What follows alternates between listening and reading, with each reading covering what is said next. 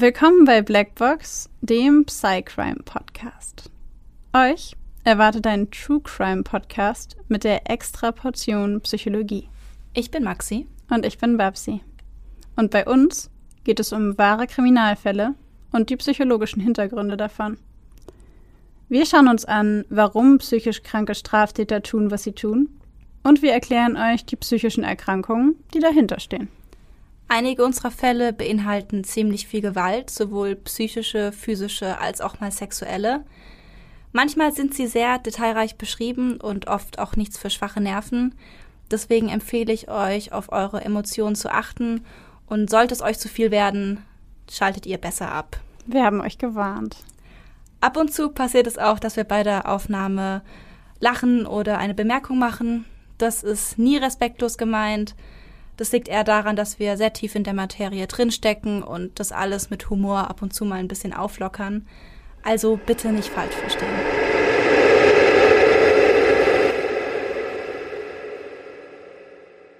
Wir sind wieder da. Hallo! Oh mein Gott, das hat viel zu lange gedauert. Wir waren so lange weg. Es ist so cool, wieder hier zu sein. Wir waren wirklich ultra lange weg. Es fühlt sich voll ungewohnt an, wieder in den Stühlen zu sitzen. Ja. Und dir wieder gegenüber sitzen in die, in die Mikrofone zu sprechen. Ja, und sich wieder selbst zu hören. Die eigene Stimme so laut in meinem Kopf zu hören. Das ist das Merkwürdigste von all diesen Sachen. Vor allem das, das äh, Ungewohnteste wieder, wo es so lange her ist. Halt wirklich. Aber ich freue mich sehr, wieder hier zu sein. Ich mich auch. Wir hoffen natürlich, ihr freut euch genauso sehr über uns, mit uns, über diese neue Folge. Und ja, ihr fragt euch bestimmt, mein Gott, warum zur Hölle war eure Sommerpause so unglaublich lang. Die war auch wirklich lang. Ich glaube, sechs Wochen jetzt, sieben Wochen. Ja. Also war, war zu lang, war zu lang. Zu lang und definitiv die längste Sommerpause, die ich jemals gemacht habe. Obwohl man dazu sagen muss, letzte Woche hatten wir eigentlich vor, die Folge zu machen und hochzuladen. Aber da war mein Auto kaputt.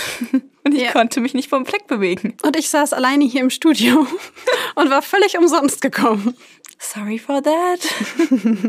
Jetzt geht mein Auto wieder. Wir brauchen uns keine Sorgen mehr zu machen. Die nächsten Folgen funktionieren.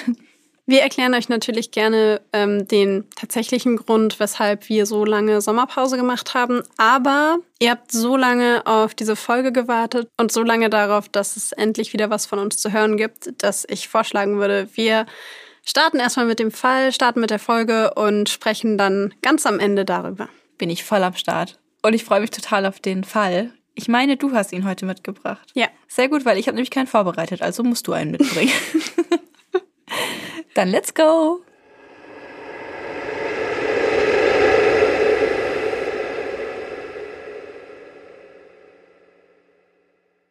Gebannt blickt der junge Mann auf den Bildschirm seines Computers. Mit flinken Fingern tippt er seine Nachricht in das Chatfenster von Skype. Okay, bitte fangen Sie an. Dann lehnt er sich zurück, atmet tief durch und sieht der Frau im offenen Kamerafenster entspannt zu. Sein Mikrofon ist aus, seine Kamera ebenso. Sie kann ihn nicht sehen, sie kann ihn nicht hören. Sie weiß nicht, dass er sie filmt. Die junge Frau blickt währenddessen verunsichert in die Kamera. In ihren dunklen Augen ist die Angst zu sehen. Sie zögert kurz, dann hält sie sich die beiden an Holzstäben befestigten Metalllöffel an die Schläfen. Sofort beginnt ihr Körper zu zucken, zu verkrampfen. Ihre Augen verdrehen sich in das Innere ihres Kopfes, bis nur noch das Weiße zu sehen ist, während ihr Oberkörper sich in dem Bürostuhl hin und her wirft. Nur eine knappe Sekunde dauert das Schauspiel, dann reißt sie sich die Löffel von den Schläfen und sackt für einen Moment zusammen. Einige Sekunden lang geschieht nichts, dann regt sie sich langsam, hebt den Kopf, blickt in die Kamera. Erwartungsvoll, gespannt auf seine Reaktion. Diese erscheint prompt als Nachricht im Chatfenster. Sehr gut. Können Sie mir bitte berichten, wie sich das für Sie angefühlt hat? Bitte sprechen Sie in die Kamera. Die junge Frau berichtet ihm von dem zuckenden, explosionsartigen Schmerz, von dem Stechen an den Schläfen. Als er genug gehört hat, kommt die nächste Frage. Können Sie das bitte nochmal machen? Dieses Mal für zwei Sekunden. Kurz überlegt die junge Frau, dann nickt sie. Immerhin hat er ihr versichert, dass diese Menge an Strom auf keinen Fall lebensgefährlich ist. Sie rutscht auf dem Stuhl umher, versucht eine bequeme Sitzposition zu finden, strafft die Schultern und führt dann die beiden Löffel erneut an ihre Schläfen. 230 Volt schießen von der Steckdose auf dem Boden durch die beiden befestigten Kabel, dann durch das Metall der Löffel bis in ihr Gehirn. Wieder bäumt sich ihr Körper auf, ihre Muskeln zucken unwillkürlich, ihre Finger und Hände verkrampfen. Nach zwei Sekunden nimmt sie die Metalllöffel wieder von den Schläfen. Ihre Hände zittern. Wieder poppt das Chatfenster auf. Nachdem das junge Mädchen sich einigermaßen beruhigt hat, stellt er ihr nun eine weitere Frage. Wie empfindlich sind ihre Fußsohlen? Er bittet sie, ihre Füße in die Kamera zu halten. Dann soll sie die beiden Metalllöffel an die Unterseite ihrer Füße halten. Das junge Mädchen tut, was er sagt, Danach fragt er sie, wie das sich anfühlt, was sie dabei gespürt hat. Alle Antworten soll sie laut aussprechen und dabei in die Kamera gucken. Doch es reicht ihm immer noch nicht. Nun soll sie Wasser mit ins Spiel bringen, um die Leitfähigkeit zu erhöhen. Das geht der jungen Frau nunmehr aber doch zu weit. Von Wasser war in der Beschreibung des klinischen Experiments, welches der Arzt über den Skype-Chat mit ihr durchführen wolle, nie die Rede gewesen. Der jungen Frau wird der Versuch zu gefährlich. Sie weigert sich, die Metalllöffel mit Wasser zu benetzen und fragt lieber nach der Entschädigung, die der Mediziner seiner Probandin versprochen hatte. 1500 Euro hat er ihr zugesichert. Angekommen ist das Geld aber noch nicht. Per Skype schickt dieser ihr daraufhin einen Screenshot von einer Überweisung. Deutlich sind die überwiesene Summe und das Konto der Empfängerin zu erkennen. Sie solle Geduld haben, das Geld müsste in den nächsten Tagen kommen. Dann beendet der Mediziner den Videocall. Schweißnass, mit roten Flecken an den Schläfen und starken Kopfschmerzen bleibt die junge Frau auf ihrem Bürostuhl zurück. Zum Glück hat sie es nun hinter sich. Würde sie das Geld nicht so dringend brauchen, hätte sie sich ohnehin nie auf diese wissenschaftliche Studie eingelassen. Auf der anderen Seite des Chatverlaufs sitzt der vermeintliche Arzt David G. und lehnt sich in seinem Stuhl zurück.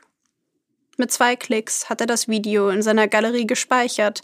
Zahlreiche weitere solcher Videos besitzt er bereits. Allein der Gedanke an all diese Frauen, all diese zitternden, wimmernden, leidenden Frauen, die mit ihren schmerzverzerrten Gesichtern in die Kamera blicken, erregt ihn. Sein Puls steigt, seine Handflächen sind schwitzig. Aber nein, dafür ist später Zeit.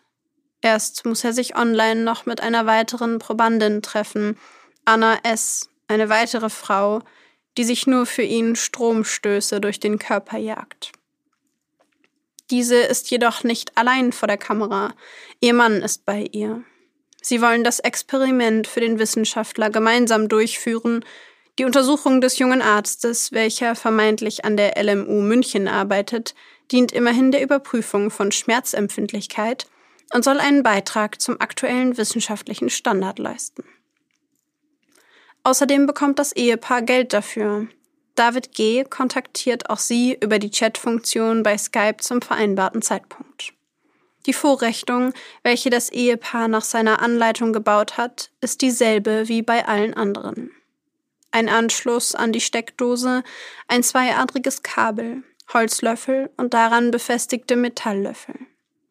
Nach Gs Anleitung legt sich Anna S. auf eine Liege, welche sie vor der Kamera des Laptops aufgebaut hat. Ihr Ehemann soll ihre Arme und Beine mit Kabelbindern an dem Liegestuhl festbinden und ihr dann mittels der Löffel Stromstöße an den Schläfen geben. Erst eine Sekunde, dann zwei, dann drei, dann vier. Auf die Frage, ob es wehtun wird, antwortet David G., was sie empfinden, ist von Mensch zu Mensch unterschiedlich.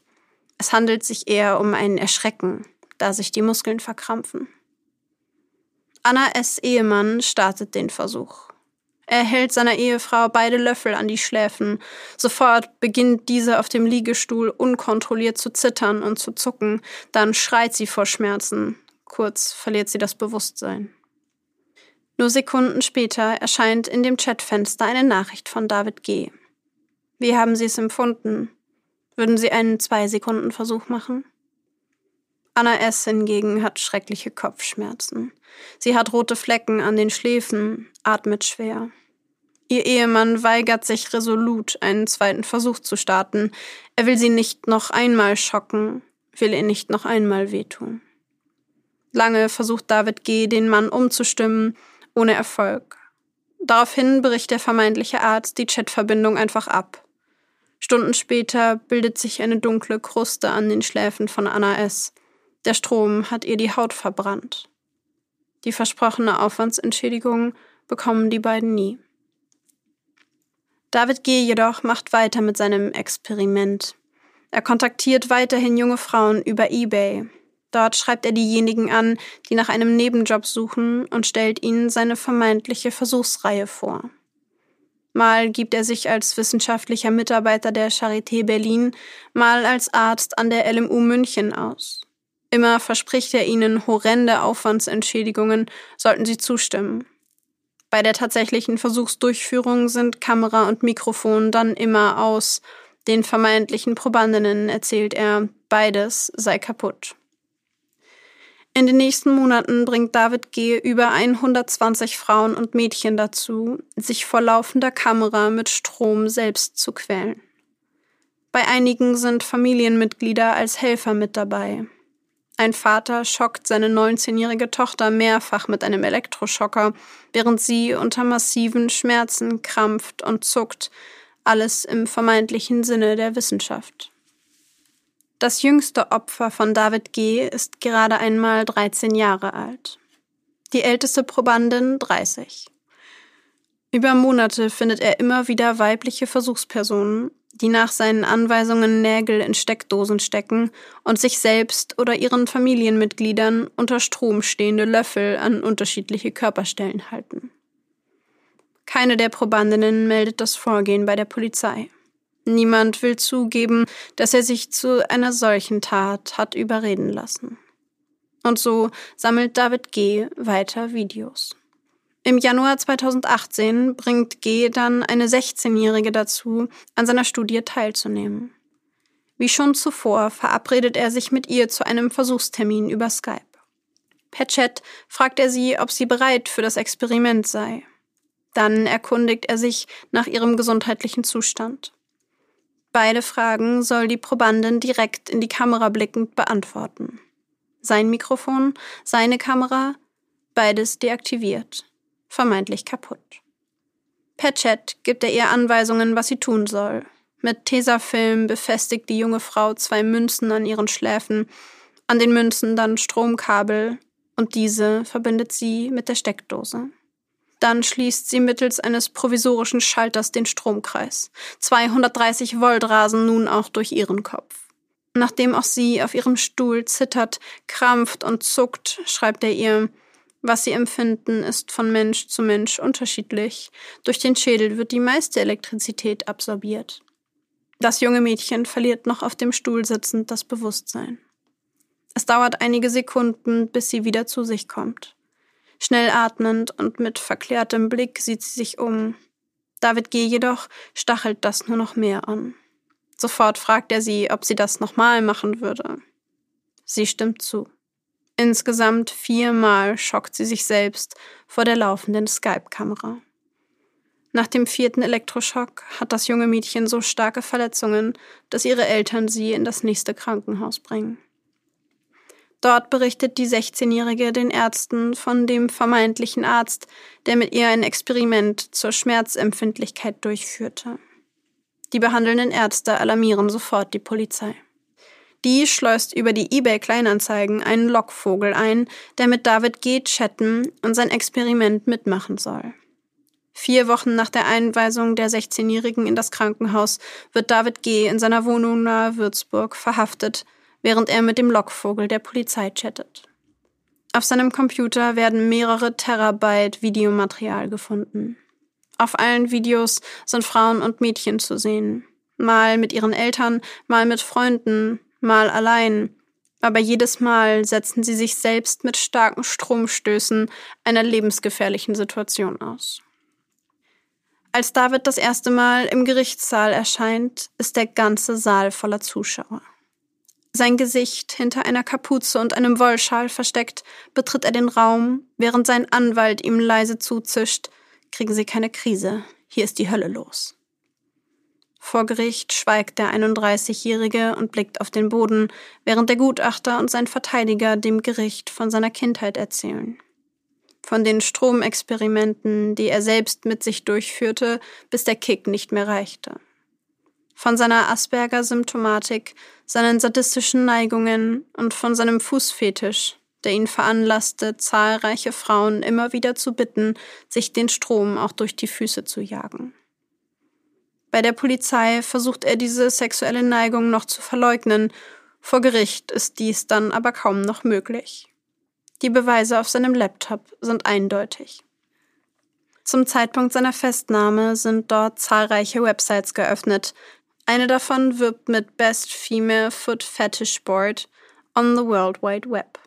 Das beste Portal für Liebhaber weiblicher Füße im ganzen Internet. Aber auch andere Videos sind in den verschiedenen Tabs zu sehen, die vor Gericht gezeigt werden. In einem der Filme wirbt eine junge Frau für einen Hornhauthobel. Als das Video vor Gericht abgespielt wird, hebt David G. tatsächlich den Blick vom Boden und starrt auf den Bildschirm. Es ist das erste Mal, dass er während des Prozesses überhaupt den Kopf hebt. Selbst gibt er dem Gutachter gegenüber zu, sein Verhalten sei für ihn selbst triebhaft gewesen. Er habe nicht aufhören können, diese Filme zu konsumieren und Frauen anzuschreiben. Er sei froh, dass dieses Verhalten nun ein Ende finde und wünsche sich Hilfe und Therapie. Der Gutachter Saas stellt aufgrund der verschiedenen psychopathologischen Gegebenheiten eine verminderte Schuldfähigkeit in den Raum. Er geht von einer hohen Rückfallgefahr aus und sagt aus, dass die Gefahr, welche von David G. ausgehe, erst durch eine langwierige Therapie möglicherweise verringert werden könne. David G. habe den Tod der Frauen billigend in Kauf genommen, obwohl er um die Gefahr gewusst habe. Es sei ihm jedoch nicht möglich gewesen, sein Verhalten zu kontrollieren und mutwillig zu steuern. Das Gericht schließt sich dieser Einschätzung schließlich an, verurteilt David G. jedoch wegen versuchten Mordes in 13 Fällen, gefährlicher Körperverletzung, Titelmissbrauchs und illegaler Videoaufzeichnungen zu einer Freiheitsstrafe von elf Jahren. Zugleich ordnet es die Unterbringung in einer forensischen Psychiatrie an. Als letztes hat David G. selbst das Wort im Gerichtssaal. Er nutzt den Moment, um sich bei den Betroffenen zu entschuldigen, bevor er in Handschellen aus dem Saal geführt wird.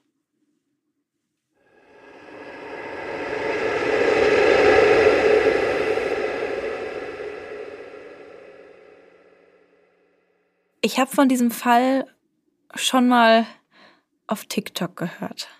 Auf TikTok. Auf TikTok. Da habe ich ein oder zwei Mädels gesehen, die davon berichtet haben, wie ihnen das passiert ist, wie sie diese, also Opfer von ihm offensichtlich, die erzählt haben, wie das ihnen passiert ist. Und sie waren alle, ich glaube, es waren nur zwei, die ich gesehen habe, ähm, die waren beide minderjährig und ähm, zu dem Zeitpunkt gewesen. Und dachten sich halt, cool, ich bin nur in der Schule, ich habe nur Taschengeld, ich hätte gern mehr Geld und dann waren 1500 Euro, glaube ich, mhm. für die ein Anreiz zu sagen, ja, dann mache ich das halt mal kurz mit und krass.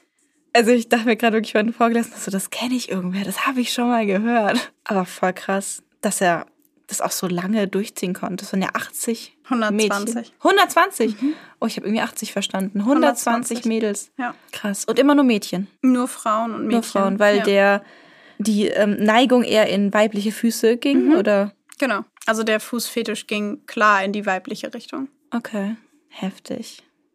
Es gab ein Opfer, ähm, von dem ich gelesen habe, das fand ich richtig krass. Die hat ähm, erzählt, dass sie selber davon erzählt hat. Also sie hat das gemacht mit dem Strom und sie hat selber eine psychische Erkrankung. Welche genau weiß ich nicht, aber sie sorgen, also diese psychische Erkrankung sorgt bei ihr dafür, dass sie psychotische Schübe hat. Oh nee. Und sie war vier Monate nachdem diese Stromgeschichte passiert ist, war sie in der Psychiatrie. Weil sie wieder ähm, eine psychotische Episode hatte. Und sie hat den Leuten in der Psychiatrie davon erzählt, dass ein Mann übers Internet mit diesem Versuch ähm, sie dazu gebracht hat, sich Strom durchs Gehirn zu leiten. Und die haben ihr nicht geglaubt. Oh, Aber sie dachten, es wäre ein Teil von ihrer Psychose. Ah, richtige, richtige, richtige Warnleuchte gerade für mich. Ich fand's auch richtig krass. Also das war sowas, wo ich so dachte, da- allein damit könnte man wieder so eine Folge füllen, nur mit der Diskussion darüber. Ja, man, ich kenne das, man neigt dazu, vieles der Psychose zuzuordnen, muss immer mal so irgendwie zwei Schritte zurückgehen und sich fragen, ist das wirklich alles Psychose oder was davon ist Psychose? Und ganz oft kann man es ja nicht wirklich auseinanderfriemeln, weil die Person es selbst nicht auseinanderfriemeln kann. Aber in dem Fall ist es halt echt richtig hart, dass es einfach zur Psychose gezählt wurde. Ja. Aber ich meine, andererseits, das ist halt dieses klassische Ph- Phänomen von, wir hatten doch, glaube ich, ich glaube, wir haben ja auch mal ein Experiment besprochen, in dem es darum ging, dass Leute sich selbst in der Klinik eingewiesen haben und so. ja. Und da musste ich so krass dran denken, dass man das wahrscheinlich in dem Moment dann auch einfach so einordnet, weil man da so gebiased ist, weil man also Voll. einfach diesen, diesen Bias im Kopf hat. Ja. Diesen, ähm, Das ist wirklich so, man wird da so ein bisschen halt voll da reingesogen. Also, wie gesagt, ich kenne das auch von mir, dass man nicht nur jetzt solche Erzählungen, sondern auch irgendwie alle möglichen Verhaltensweisen irgendwie in der Klinik pathologisiert. Und es ist alles andere als gut und man muss immer wieder daran denken, aber es, es passiert halt. Also man ist in diesem in dieser Psychiatrie-Bubble und ist natürlich angehalten, irgendwie darauf zu achten, was pathologisch ist und was nicht. Und ich bin mir sicher, dass da manchmal auch oder oft auch überpathologisiert wird. ja, ich meine, du musst dir ja, also ich glaube, wenn du als ganz gesunder Mensch ähm, in so eine Psychiatrie reingehst, glaube ich, gibt's da bestimmt Auffälligkeiten. Immer. Ich glaube, jeder von uns hätte irgendwelche Auffälligkeiten, wo dann ein Psychologe oder ein Psychiater oder die Pflege sagen würde, oh, das weiß ich gar nicht, ob das so normal ist. Weil man halt mit diesem Hintergedanken, mit dieser Erwartungshaltung quasi auf diese Person guckt. Ja, und in diesem Kontext fällt's halt total auf, weil dieser Kontext Psychiatrie ist halt dafür da, um psychische Störungen zu therapieren und sich damit zu beschäftigen. So natürlich fällt es in dem Kontext mehr auf, als was jetzt zum Beispiel auf der Straße oder in, keine Ahnung, bei irgendeiner Party oder so auffallen würde. Es wird halt schneller einkategorisiert. Ne? Total, ja. Gottes Willen, die Diskussion dürfen wir erst gar nicht anfangen. Nee, das, das, das dürfen wir nicht aufmachen. Machen, machen wir auf jeden Fall mal anders. Ja, ja. Ähm, okay, zurück zum Fall. Zurück zum Fall. Was ich super, super krass fand an diesem Fall, war, dass niemand gestorben ist. Ja, ich habe übrigens da auch noch eine Frage zu.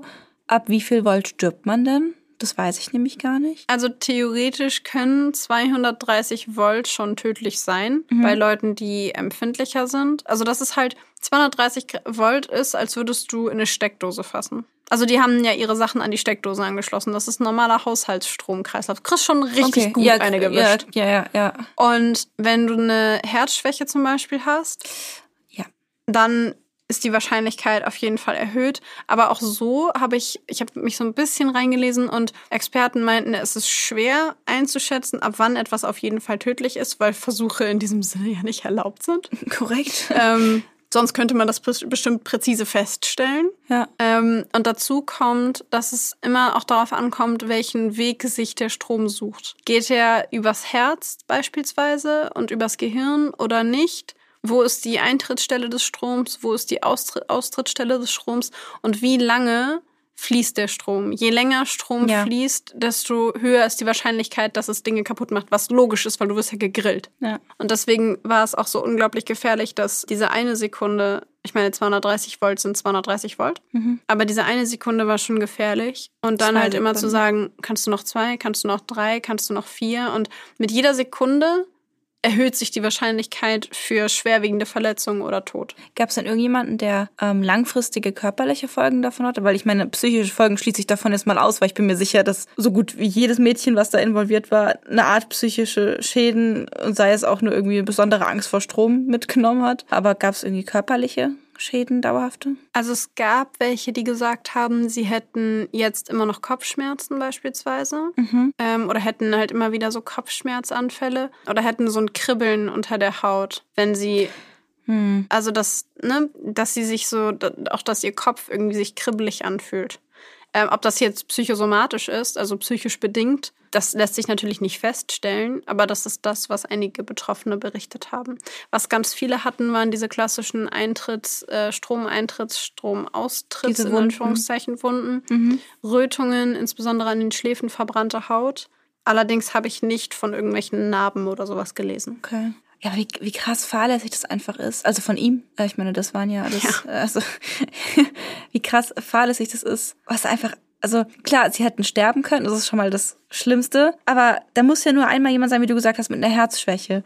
Da muss nur einmal jemand sein, vielleicht mit einer Epilepsie oder mit einer, mit einer Tendenz zur Epilepsie oder eben eine Psychose, das dass sie da kurz danach ähm, in der Klinik war wegen der Psychose, hat ja, kann ja auch gut sein, dass es was mit den Stromschlägen zu tun hat, weil das ja, Ja. so die ganze, dieses ganze chemische Gleichgewicht im Gehirn wahrscheinlich auch durcheinander wirbelt. Das weiß ich jetzt nicht ganz genau, aber ich kann mir vorstellen, dass es da auch für ziemlich Chaos sorgt, wenn da einmal Strom durch den Körper gejagt wird und auch durchs Gehirn geht. Also Psychose, Herzschwäche, Epilepsie.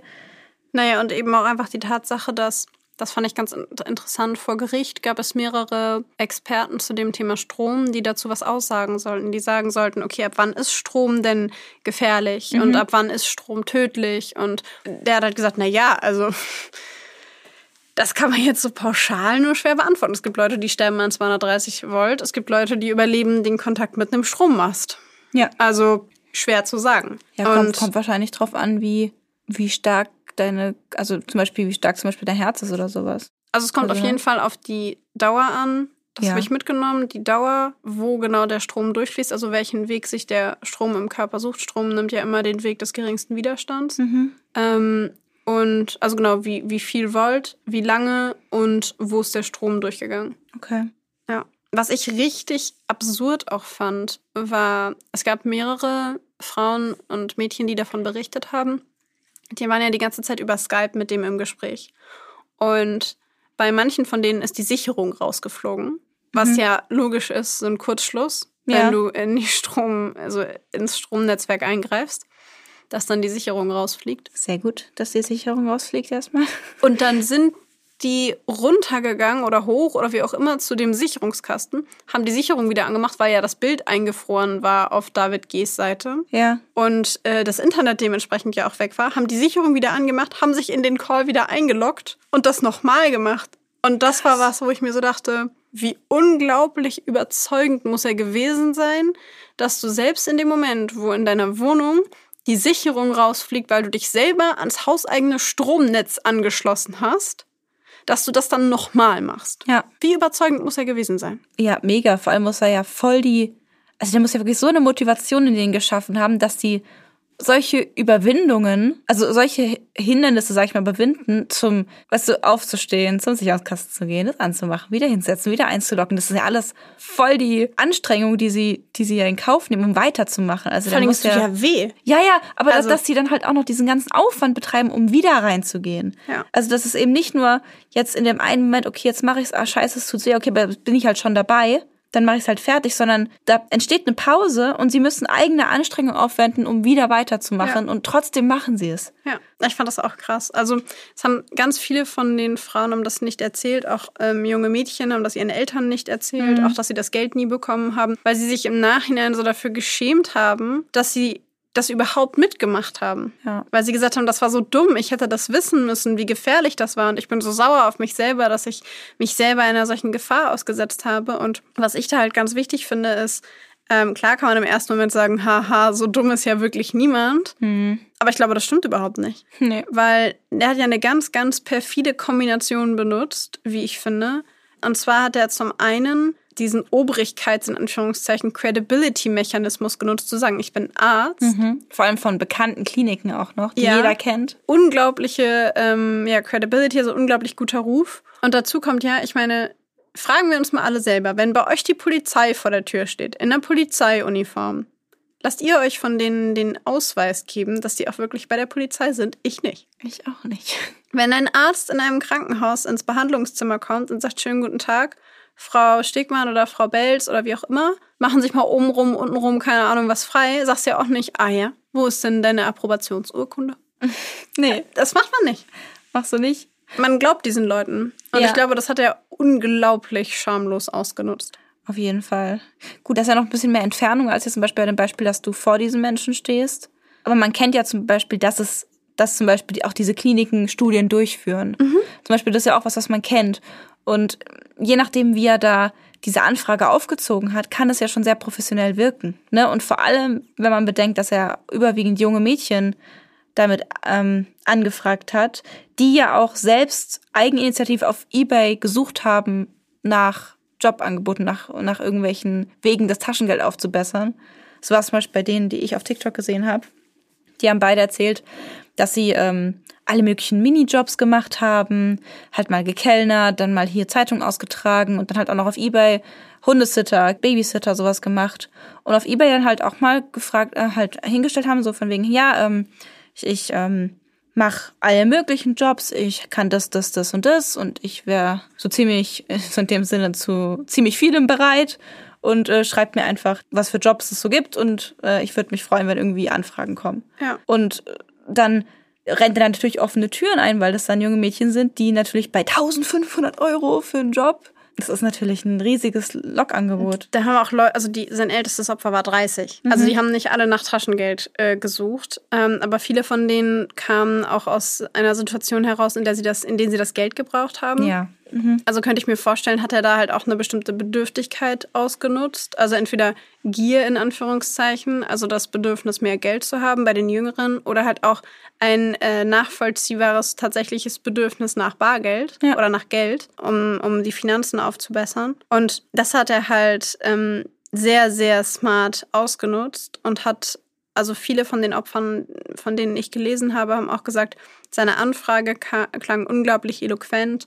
Das, was mhm. er geschrieben hat, klang unglaublich smart, wie er geschrieben hat und es war total nachvollziehbar und auch die Worte, die er benutzt hat, das klang auch alles nach so einer wissenschaftlichen Studie und das hätte man ihm auch ähm, geglaubt. Und ich glaube, dass er da einfach diese beiden Mechanismen genutzt hat, zu sagen, okay, Credibility, ich bin Arzt oder Medizinstudent, wie auch immer, mhm. oder wissenschaftlicher Mitarbeiter. Dann diese großen Namen, LMU München, Charité Berlin. Ja. Und das kombiniert hat mit, ähm, ja, hier kannst du Geld verdienen. Und ich glaube, was, was vielleicht auch noch dazu kommt, ist, dass er gesagt hat, ja, es ist für einen guten Zweck, es dient der Wissenschaft. Und dass man dann vielleicht auch noch das Gefühl hatte, es hat einen Sinn, warum man da mitmacht. Ja. Ja, total. Das sind, glaube ich, ganz viele Faktoren, die da zusammenkommen. Wie immer, multifaktoriell bedingt. Multifaktoriell. Multifaktoriell. Ach, ich hab's vermisst. Wobei, das stimmt gar nicht. Wir hatten das gar nicht. Es war Neurobiologie. Neurobiologie, stimmt. Wir haben den Neurobiologie-Sound für multifaktoriell benutzt. Das funktioniert auch. Shame. shame, shame. Shame. Ich frage mich gerade, ob uns das auch passiert wäre. Also ich sage jetzt mal, nicht zum Beispiel vor dem Psychologiestudium, weil ich ehrlich gesagt denke ich, ich wäre auch drauf reingefallen.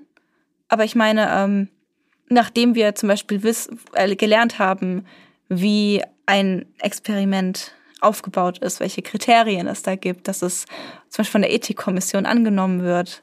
Also ich lehne mich ganz weit aus dem Fenster und würde sagen, ich, es würde bei mir Alarmglocken auslösen, wenn mir jemand sagt, ich soll mich an den Haushaltsstrom anschließen. Allerdings nur, weil ich im Studium gelernt habe, was eine Ethikkommission ist und was Good Clinical Practice ist. Hätte ich das nicht gelernt, genau hätte ich mich bestimmt äh, freiwillig ganz vorne mit angestellt. Same. Also ich glaube ich auch, vor dem Studium auf jeden Fall. Ähm, zu eurer Info ganz kurz, Ethikkommission sind die, die darüber wachen, dass wissenschaftliche Experimente nach bestimmten Kriterien ablaufen, die eben das, dafür sorgen, dass da ähm, keine niemand gefährdet wird, dass es ähm, transparent durchgeführt wird, dass hier keine, dass keine Täuschungen stattfinden, dass halt alles auf einer ethisch vertretbaren Ebene passiert. Es geht da auch immer um ja im Grunde die Verantwortung, also ob man das verantworten kann, ein solches Experiment durchzuführen, darum sicherzustellen, dass die ähm, Versuchsdurchführung immer auf Freiwilligkeit basiert. Zum Beispiel Menschen dürfen nicht verletzt werden, äh, nicht gefährdet werden. Man muss immer ein bisschen abwägen, ist das, was genau ist der Nutzen, was ist das Risiko für, für Probanden. Es geht auch um die ethische Veröffentlichung und Verwertung, sprich ähm, um die Art und Weise, wie solche Dinge formuliert und dargestellt werden. Und die, ähm, also eine wissenschaftliche Studie ohne Ethikkommission ist, ich sage mal, nahezu unmöglich. Also eine wirkliche wissenschaftliche Studie, so eine Studentenbefragung kommen. Also wir haben bei uns im Studium, während des Studiums auch wissenschaftliche Studien in Anführungszeichen gemacht, aber das war als Studienzwecken und war natürlich äh, eine kleinere Geschichte und da haben uns unsere Dozenten immer auf die Finger geguckt und darauf geachtet, dass wir keinen Blödsinn machen. Da hätten wir zum Beispiel sowas wie Strom nicht benutzen dürfen. Oh Gott. Und ansonsten ist es aber so, dass die ähm, Ethikkommission oder die Ethikkommissionen immer darauf achten, dass Wissenschaftler in ethischer und rechtlicher Hinsicht sauber arbeiten, ähm, Ethikkommissionen kontrollieren diese Personen und da fällt, ähm, also da fallen sowohl medizinische als auch psychologische Studien drunter und es geht sowohl um lebende als auch um verstorbene Menschen. Also auch bei verstorbenen Menschen dürfen keine Studien ohne Ethikkommission durchgeführt werden. Und ähm, ja, das Ganze ähm, folgt dann immer den äh, Deklarationen beziehungsweise der Deklaration von Helsinki äh, was im Grunde kurz zusammengefasst Good Clinical Practice ist, also eine ganze Liste von Dingen, die man darf oder eben auch nicht darf, der wir uns als Psychologen beispielsweise auch verschreiben mussten. In dem Moment, wo wir, wo wir das studiert haben, mussten wir versichern, dass wir nie nach nicht Good Clinical Practice arbeiten werden. Genau. Ihr könnt euch eigentlich im Grunde merken, solltet ihr irgendwann mal vor der Frage stehen, mache ich bei dieser einen Studie jetzt mit oder nicht, könnt ihr auf jeden Fall euch merken, darauf zu achten, ähm, ist das alles in einem kontrollierten Setting, also kontrolliert genug, jetzt beispielsweise zu Hause sich an den Hauptstrom, an den Hausstrom anschließen, ist nichts, was dieser Arzt in diesem Moment, äh, dieser Arzt, was dieser Mann in diesem Fall, selbst wenn er ein Arzt gewesen wäre, hätte kontrollieren können ähm, und was dann eben viel zu gefährlich gewesen wäre und in dem Moment halt einfach gefährdend für eure Gesundheit oder euer Leben war, wäre, war. ähm, und in diesem Fall eben schon mal rausfallen würde von den Kriterien, die eine Ethikkommission eben daran stellt. Ja. Ähm, dann, was auch nie passieren darf, ist, dass irgendwelche Dinge im Nachhinein noch irgendwie ge darum gebeten wird. Also bei einer bei jeglicher wissenschaftlichen Studie werdet ihr vorher aufgeklärt, was passieren wird. Ähm, und von diesem, was da passieren wird, wird auch nicht abgewichen. Das heißt, es geht nicht, dass man sagt, okay, jetzt kannst du bitte mal eine Sekunde dranhalten und danach, ah, bitte noch mal zwei Sekunden, vielleicht kannst du doch drei Sekunden, kannst du vielleicht doch noch deinen Fuß benutzen. Ist nicht. Alles, was nicht vorher abgeklärt wird, sollte auch in der Studie nicht mit drankommen. Was theoretisch möglich ist, ist, dass sie am Anfang von der Studie was anderes, einen anderen Zweck erzählt bekommt, als dann am, am Ende ist. Das müsste aber auch dann am Ende aufgeklärt werden, weil Täuschung auch nur zu einem gewissen Grad und nur zum solange es gerechtfertigt ist für den Zweck der Untersuchung, gerechtfertigt ist. Also prinzipiell könnt ihr euch merken, wenn ihr es nicht freiwillig macht, ist keine Studie. Also wenn jemand versucht, mit euch zu zwingen. Ähm, ihr, wenn ihr nicht mittendrin abbrechen dürft, ist es keine saubere Studie, denn ihr dürft zu jeder Zeit abbrechen. Wenn jemand sagt, ihr müsst und bitte, bitte und so weiter und so fort, keine solide Studie, kein solider Versuchsleiter. Sobald eure psychische oder ja, körperliche Gesundheit gefährdet ist, in irgendeiner, auch nur in der leichtesten Form, keine saubere Studie. Ähm, es gibt zum Beispiel, ich glaube, wir haben darüber auch schon mal gesprochen, dieses Experiment, ähm, wo Versuchsteilnehmer gebeten wurden, jemandem anders Elektroschocks zu verpassen, mhm. obwohl die andere Person gar nicht angeschlossen war an Strom, aber das wussten die Leute ja nicht, die die vermeintlichen Elektroschocks ausgelöst haben. Das wäre heute nicht mehr erlaubt, weil die Personen, obwohl sie ja gar keinen tatsächlichen Strom ausgelöst haben, äh, damit möglicherweise traumatisiert werden, weil sie für immer das Gefühl haben, dass sie jemandem wirklich starke Schmerzen zugefügt haben. Und das für Menschen eine psychische Belastung ist, zu wissen, dass sie solche Dinge tatsächlich getan haben oder sie so unter Druck zu setzen, zu sagen, jetzt mach doch, jetzt drück den Knopf, jetzt schockt die mhm. Person. Das wäre heute nicht mehr erlaubt, einen solchen Druck auszuüben auf einen Probanden ähm, weil da geht es dann um das Thema psychische Gesundheit. Das würde durch keine Ethikkommission gehen. Auf gar keinen Fall. Aber selbst da, bei dem, was auch heute nicht mehr erlaubt wäre, selbst da wurde den Probanden vorher ganz, ganz deutlich gesagt, sie dürfen jederzeit abbrechen. Selbst ja. da war das, also so das eine oder andere Kriterium war da auch schon da. Und solche Studien, wenn sie mit irgendwie Interventionen zu tun haben, also irgendwas Körperliches tatsächlich haben, die Wahrscheinlichkeit, dass das über einen Videocall passiert, ja, ist relativ gering. Und, und dann sieht man den nicht mal. Ja, das sowieso nicht. Das sowieso nicht. Das es gibt vorher eine schriftliche Aufklärung, nicht über Skype oder so. Mhm. Also ja, ich glaube, ihr habt den den Punkt verstanden. Im Ähm, Zweifelsfall bei der Klinik anrufen, in deren Namen es passieren soll. Oder sagen, ich würde gerne ähm, das Studienprotokoll sehen, das Studiendesign sehen und ich würde gerne, wenn das eine Studie ist von einem Medizinprodukt, würde ich gerne die, ähm, ja, die Kennnummer der Studie wissen, weil die offiziell angemeldet werden müssen. Das ist dann gleiches Level wie wenn die Polizei vor der Tür steht, fragen, kann ich mir bitte einen Ausweis sehen? Glaube ich Ihnen nicht Genau. so ganz. Kurz aus dem Nähkästchen geplaudert von so einem Medizinproduktehersteller. ne, Freunde? Gut, jetzt wisst ihr, worauf ihr achten müsst, wenn ihr an einer Studie mitmachen wollt. Ich würde sagen, wir gucken uns mal ganz kurz die Diagnosen an, die der David G. da bekommen hat. Ja, da haben wir ja eine bunte Mischung. Aber wirklich. Und zwar haben wir einmal das ähm, Asperger-Syndrom, also eine ja, Symptomatik aus den Autismus-Spektrum-Störungen nennt man sie ja heute auch. Ähm, nicht eindeutig festgelegt, dass das eine Erkrankung ist, steht aber im ICD-10 als Erkrankung drin. Deswegen nennen wir das als, ähm, also benennen wir das als Erkrankung, ähm, auch wenn das auch aktuell noch zur Diskussion steht. Genau. Ähm, Menschen mit Asperger zeichnet ein eingeschränktes Einfühlungsvermögen aus, teilweise eine eingeschränkte oder mangelhafte soziale Kompetenz und oft, man nennt sie Spezialinteressen, glaube ich, also sehr spezifische Interessen und ein sehr starker Fokus auf ein bestimmtes Themengebiet. Ganz typische Symptome sind, ähm, wie gesagt, Probleme bei sozialen Interaktionen, ähm, reduzierte Gefühlswelt, Defizite bei Empathie, teilweise auch motorische Koordinationsstörungen, ritualisierte, also immer wieder wiederholende Bewegungsmuster, Vermeiden von Blickkontakten. Das ist zum Beispiel auch was, was ich von Patienten ganz arg kenne. Dieses, dass der Blickkontakt einfach vermieden wird. Formelle, monotone Sprache ist auch was, was immer wieder auffällt.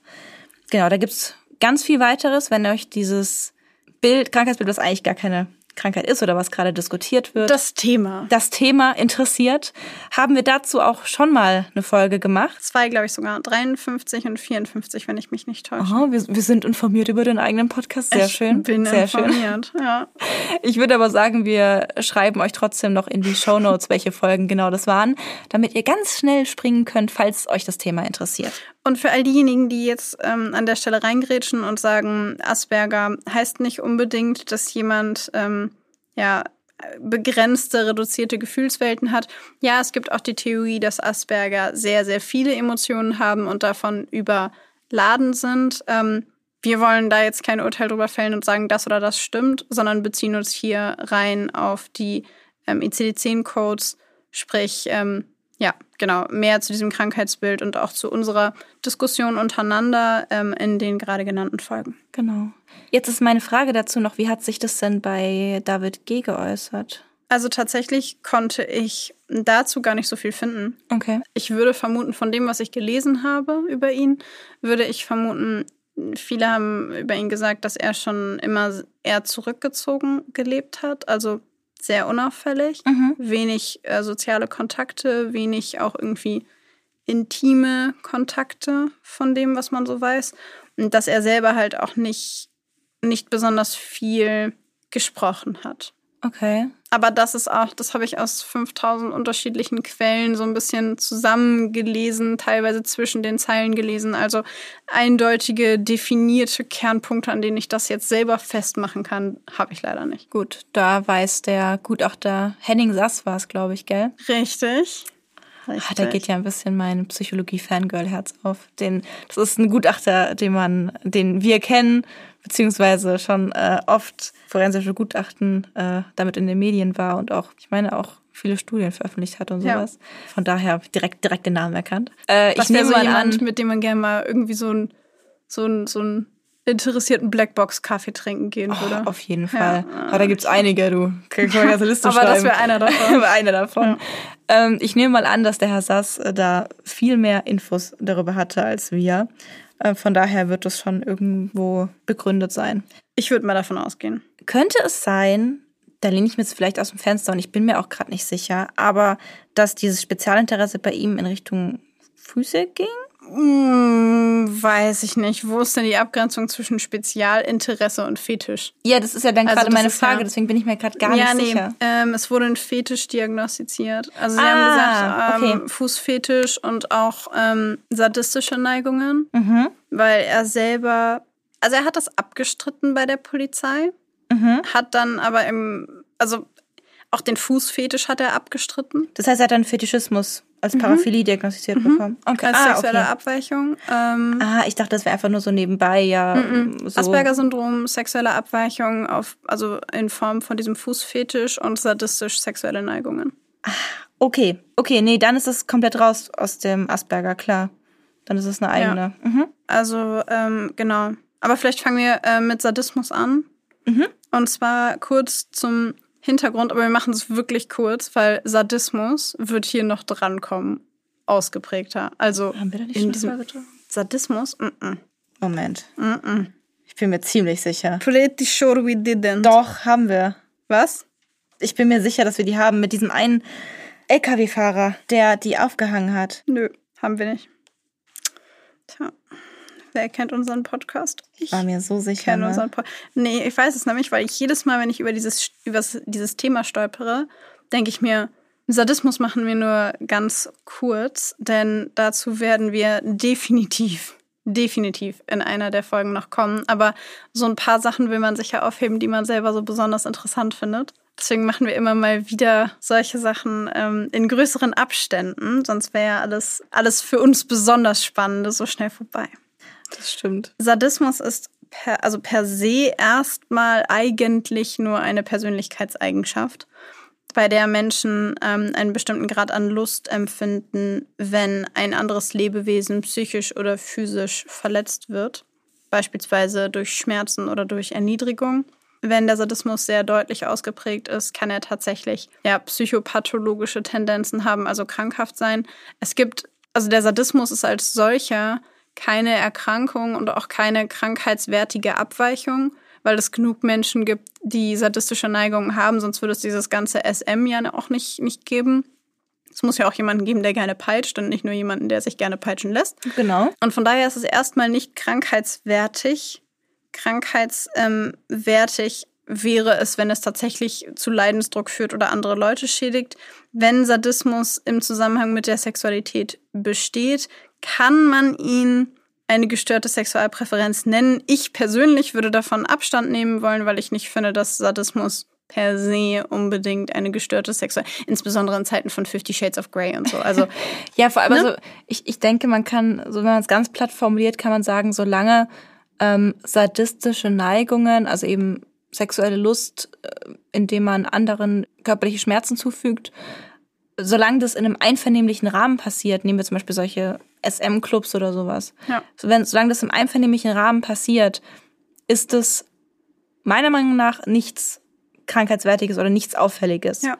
Ähm, sobald es halt diesen Rahmen verlässt, sobald solche Einvernehmlichkeiten, solch, so kein, Kon kein Wert mehr auf Consent gelegt wird, dass es vielleicht auch darüber hinausgeht, dass es nicht mehr reicht, dass es nicht reicht, wenn eine andere Person da, damit einverstanden ist und vielleicht sogar eine Art Freude daran empfindet. So wenn es darüber hinausgeht und die Bedürfnisse der anderen Person ignoriert werden, dann wird's ja. sehr auffällig. Ja, ja, auf jeden Fall. Es gibt ähm, auch da nur ganz kurz drei Ausprägungen von Sadismus. Einmal den durch destruktive Charakterzüge motivierten Sadismus. Der ist nach Eric Bornman ja gekennzeichnet durch nicht sexuelle oder auch psychische Art des Sadismus. Da geht es um das Schikanieren oder Demütigen von Familienmitgliedern, Untergebenen in Anführungszeichen, Mitmenschen oder anderen. Ähm, da werden diese sadistischen Praktiken nicht im Sexualleben ausgeübt, sondern ja in einer nicht sexuellen Form der Erniedrigung, der Beleidigung, der Entwertung, vielleicht auch in körperlicher Art, also durch Schläge, wie auch immer, sonstige Verletzungen, aber eben nicht im Sinne eines Auslebens von sexuellen Fantasien, also nicht sexuell motiviert. Genau. Das zweite ist der sexuell motivierte Sadismus. Im Grunde dasselbe wie das, was ich gerade eben gesagt habe, nur dass die Menschen dabei sexuelle Erregung empfinden. Also ähm, beispielsweise, wenn Sadismus zum Vorspiel vor dem Geschlechtsverkehr gehört, dass man sich gegenseitig schlägt oder dass der eine den anderen schlägt oder beleidigt oder, weiß ich nicht, auf die Knie zwingt oder was es da alles so an Möglichkeiten von Erniedrigung und Verletzungen gibt, die einvernehmlich passieren. Allerdings äh, ist es auch sexueller Sadismus, wenn es nicht einvernehmlich passiert. Aber das wäre dann krankheitswertig. Genau. Und dann gibt es den als dritte Form den kompensatorischen Sadismus. Das ist laut Eric Bornman eine Sonderform des sexuellen Sadismus und äh, ist im Grunde seiner Meinung nach deswegen eine zusätzliche Ausprägung. Und er nennt es den perversen Sadismus auch Schwierig. unter anderem. Finde ich auch. Also perverser oder kompensatorischer Sadismus.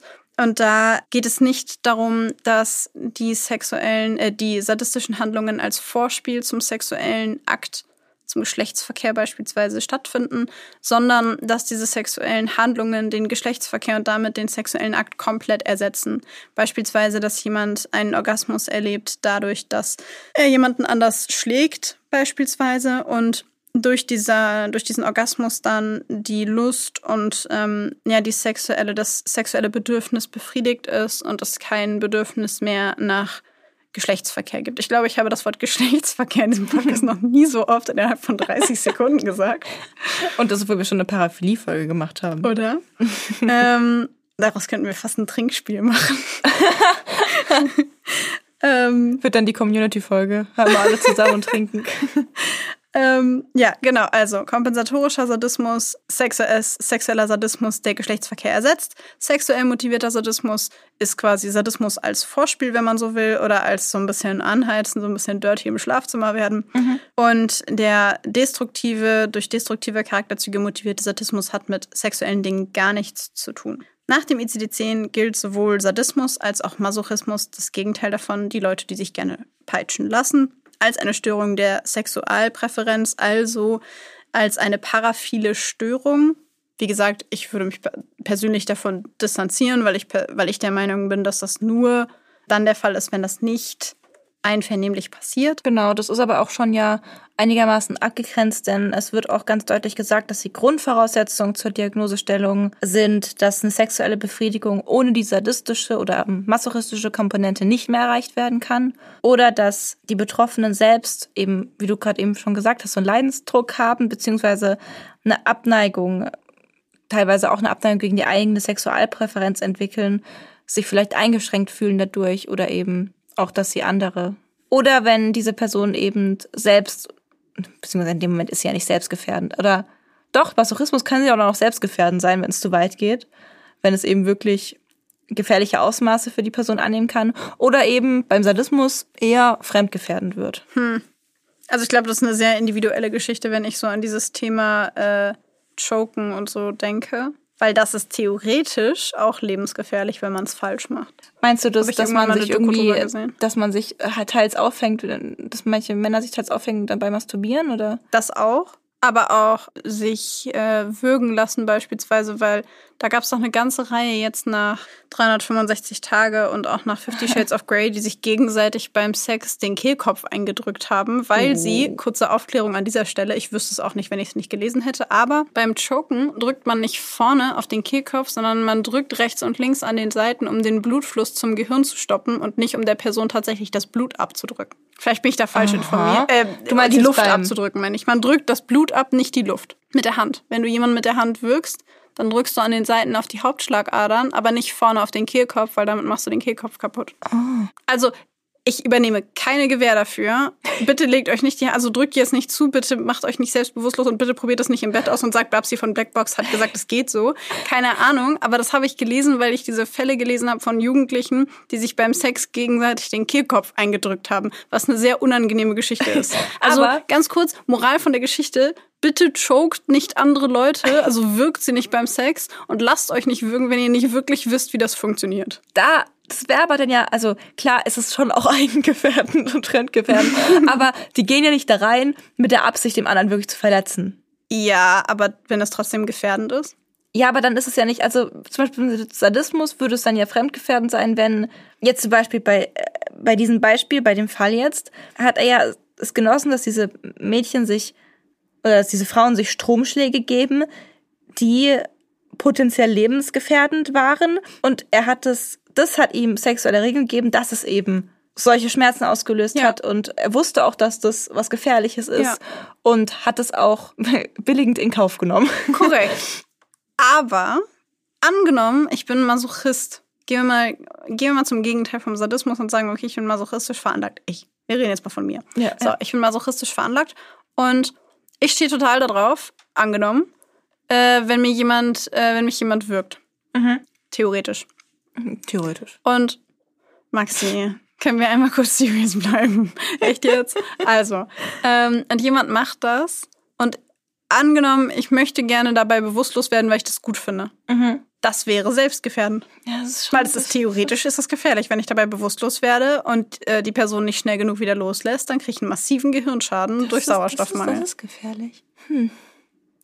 Finde ich jetzt schwierig. Das ist jetzt ein schwieriges Beispiel. Ich würde sagen, wir führen diese Diskussion bei einem Glas Wein fort, weil sonst wird jeden diese Fall. Ich glaub, das sprengt den unendlich lang.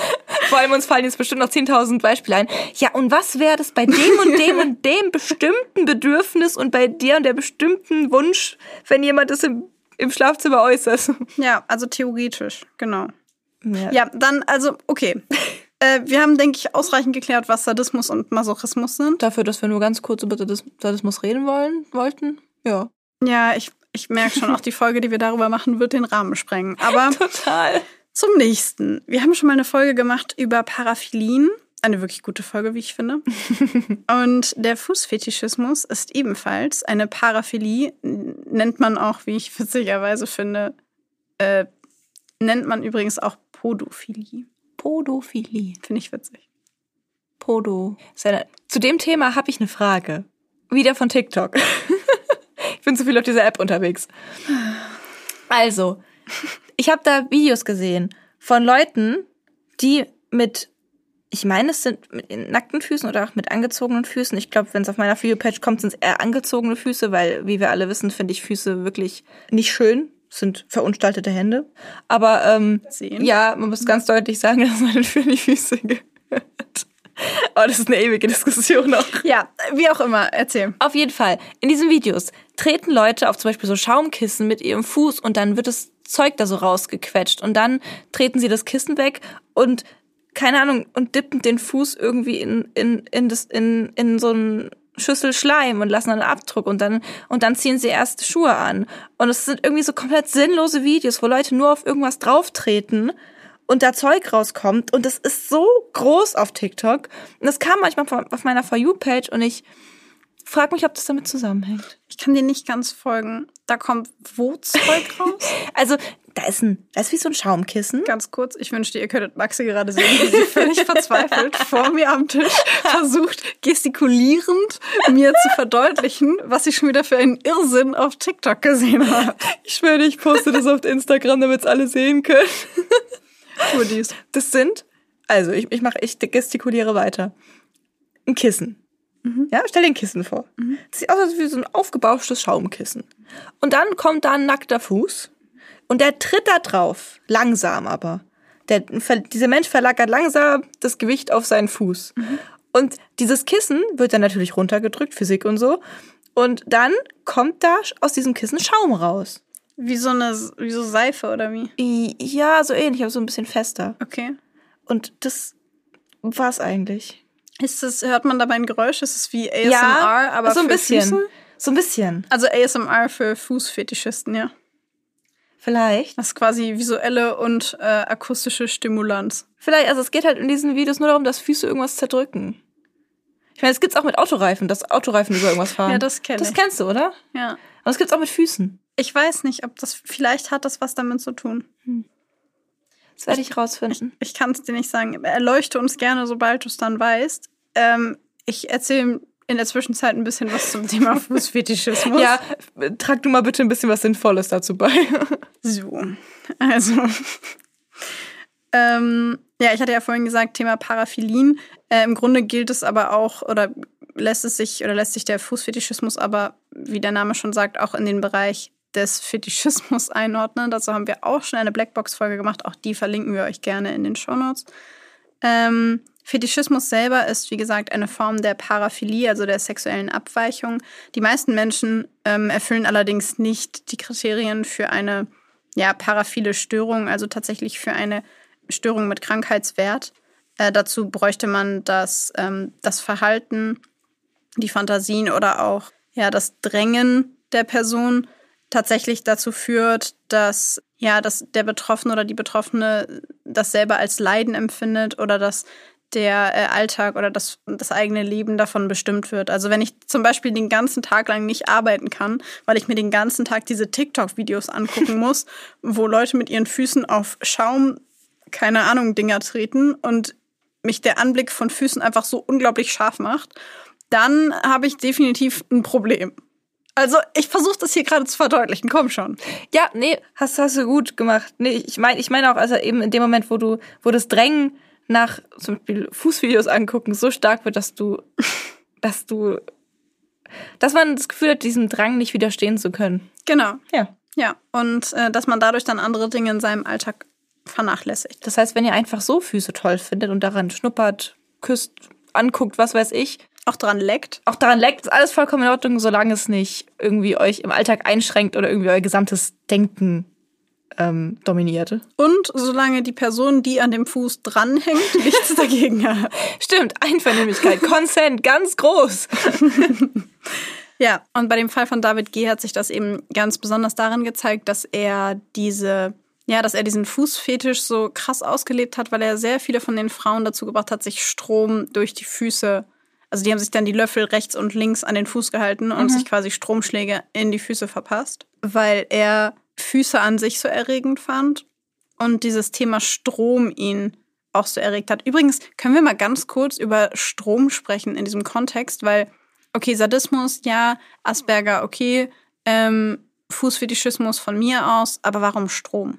Also das fand ich persönlich total interessant und ich habe mhm. überhaupt nichts dazu gefunden und er hat als Kind auch schon mit Strom gespielt. Und ich frage mich, wir haben ja irgendwie in mehreren Folgen und auch in mehreren Situationen schon von Kindern und später dann ähm, tatsächlich Straftätern gesprochen, die zu einer bestimmten Zeit ihrer Entwicklung mit einer bestimmten Sache konfrontiert waren. Beispielsweise der Rosa Riese fällt mir ein mit Damenunterwäsche und Damenkleidung mhm. in, im Alter, in dem er seine eigene Sexualität entdeckt hat und er selber destruktive Gedankenstrukturen und Dynamiken entwickelt hat und auch destruktive beziehungsweise nicht funktionale Coping-Strategien. Mhm. Und ich frage mich, ob Strom bei David G. auch zu dem Zeitpunkt in seinem Leben interessant wurde in dem er auch angefangen hat, die ersten sexuellen Neigungen zu empfinden. Als Kind bedeutet Jugendlicher oder wirklich Kind? Tatsächlich als Kind.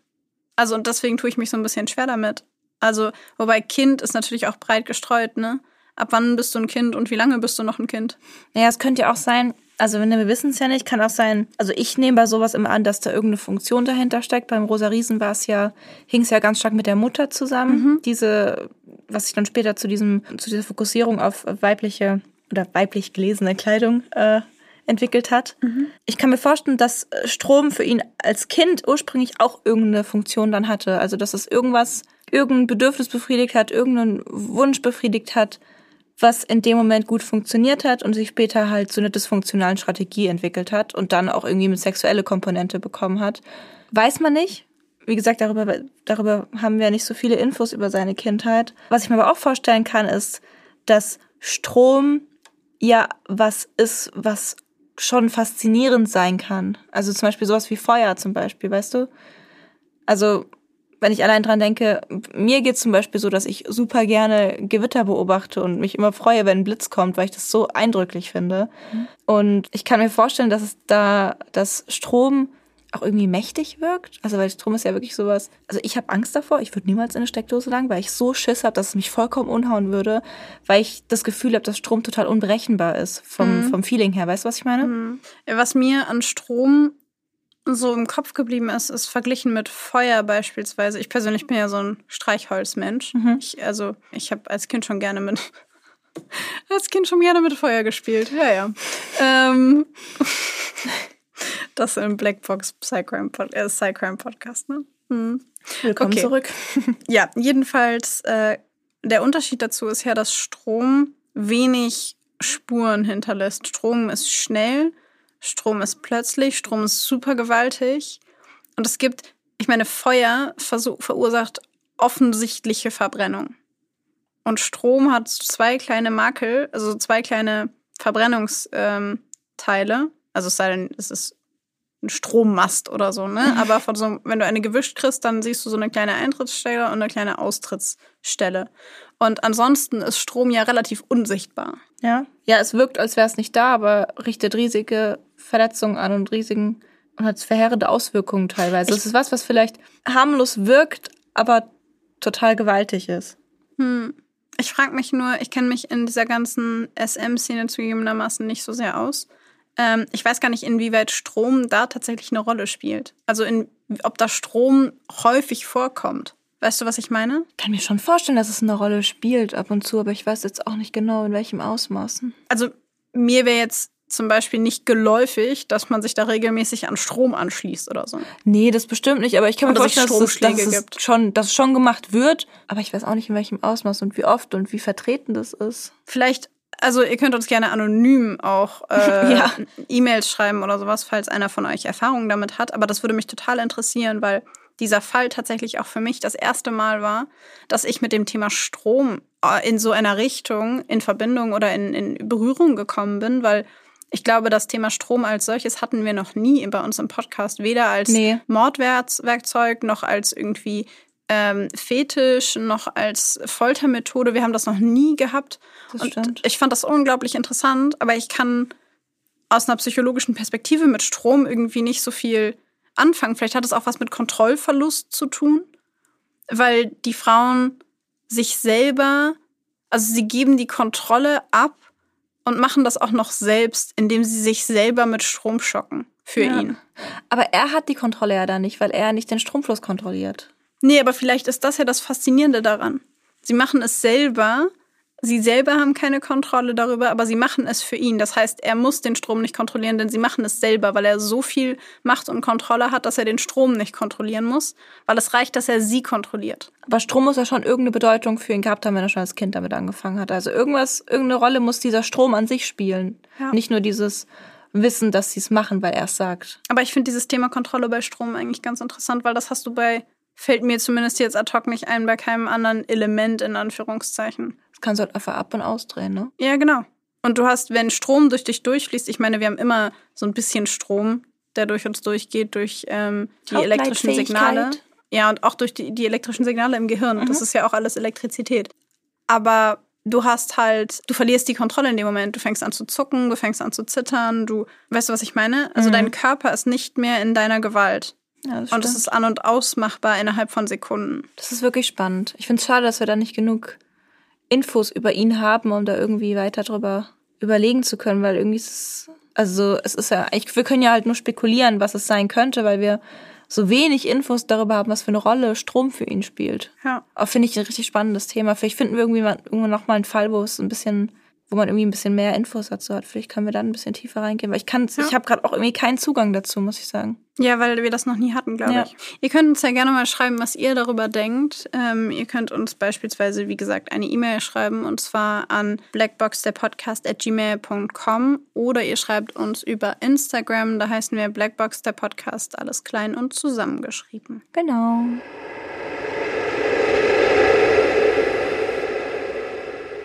Bevor wir jetzt zum Ende der heutigen Folge kommen, hatten wir euch ja am Anfang schon versprochen, dass wir noch mal ein bisschen was dazu sagen würden, warum unsere Sommerpause so lange gedauert hat.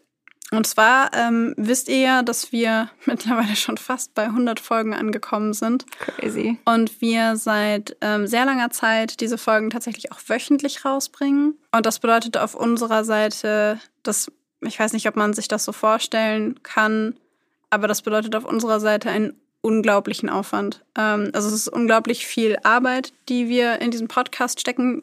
Die stecken wir da gerne rein. Und dazu kommt ja noch ähm, eure, kommen eure E-Mails, über die wir uns immer total freuen, über die Nachrichten auf Instagram und auch die Posts, die wir machen. Das ist etwas, das wir unglaublich gerne machen, das wir lieben. Ich glaube, das haben wir in diesem Podcast so oft gesagt und ich glaube, man, ich hoffe, man merkt es auch, dass wir das lieben, dass wir das machen. Wir haben allerdings gemerkt, dass es diese Arbeit, die wir investieren, so viel geworden ist, dass wir das neben unseren ähm, ja, Vollzeitjobs manchmal fast gar nicht mehr schaffen. Und ähm, es hat sehr, sehr viele schlaflose Nächte gegeben vor der Sommerpause. Ähm, einige von euch haben uns auch in der Community-Folge oder zur Community-Folge gefragt, wie es uns geht, wie wir das eigentlich machen, ob wir damit überhaupt Geld verdienen, wie viel Zeit wir eigentlich investieren. Jemand hat uns neulich eine E-Mail geschrieben und hat gesagt, ihr habt früher mehr gelacht im Podcast. Das hat mich persönlich sehr berührt, tatsächlich. Ja, irgendwie schon. Und wir haben einfach gemerkt, dass dieser Podcast neben unseren Vollzeitjobs einfach, wie gesagt, unglaublich viel Zeit in Anspruch nimmt. Und was noch dazu kommt, ist, die meisten von euch wissen das sicherlich, dass Maxi und ich schon im Studium befreundet waren und wir uns da kennengelernt haben. Und wir auch gemerkt haben, dass wenn wir uns treffen, wir über nichts anderes mehr sprechen als über den Podcast. Es gibt zwischen uns nichts anderes mehr, was irgendwie schade ist. Genau, das war, letzt haben wir uns getroffen und dann haben wir, ich glaube, drei oder vier Stunden gesprochen und es war nicht der Podcast. Und am Ende saßen wir da und waren so, wann haben wir das letzte Mal so lange über Privates gesprochen. Mhm. Und ähm, das zusammen mit eben diesen schlaflosen Nächten. Ich persönlich habe es auch ganz stark gemerkt, dass ich echt ein hohes Stresslevel hatte ja. und halt für mich gemerkt habe, auch teilweise auch wegen euren Nachrichten, auch also allein wenn die Nachfrage kommt, wie geht's euch eigentlich? Ich weiß noch, dass ich damals darüber nachgedacht habe, so wie geht's mir eigentlich mit dem Podcast? Und ähm, genau dafür will ich euch eigentlich oder wollen wir euch auf jeden Fall danken, dass, dass ihr das überhaupt fragt.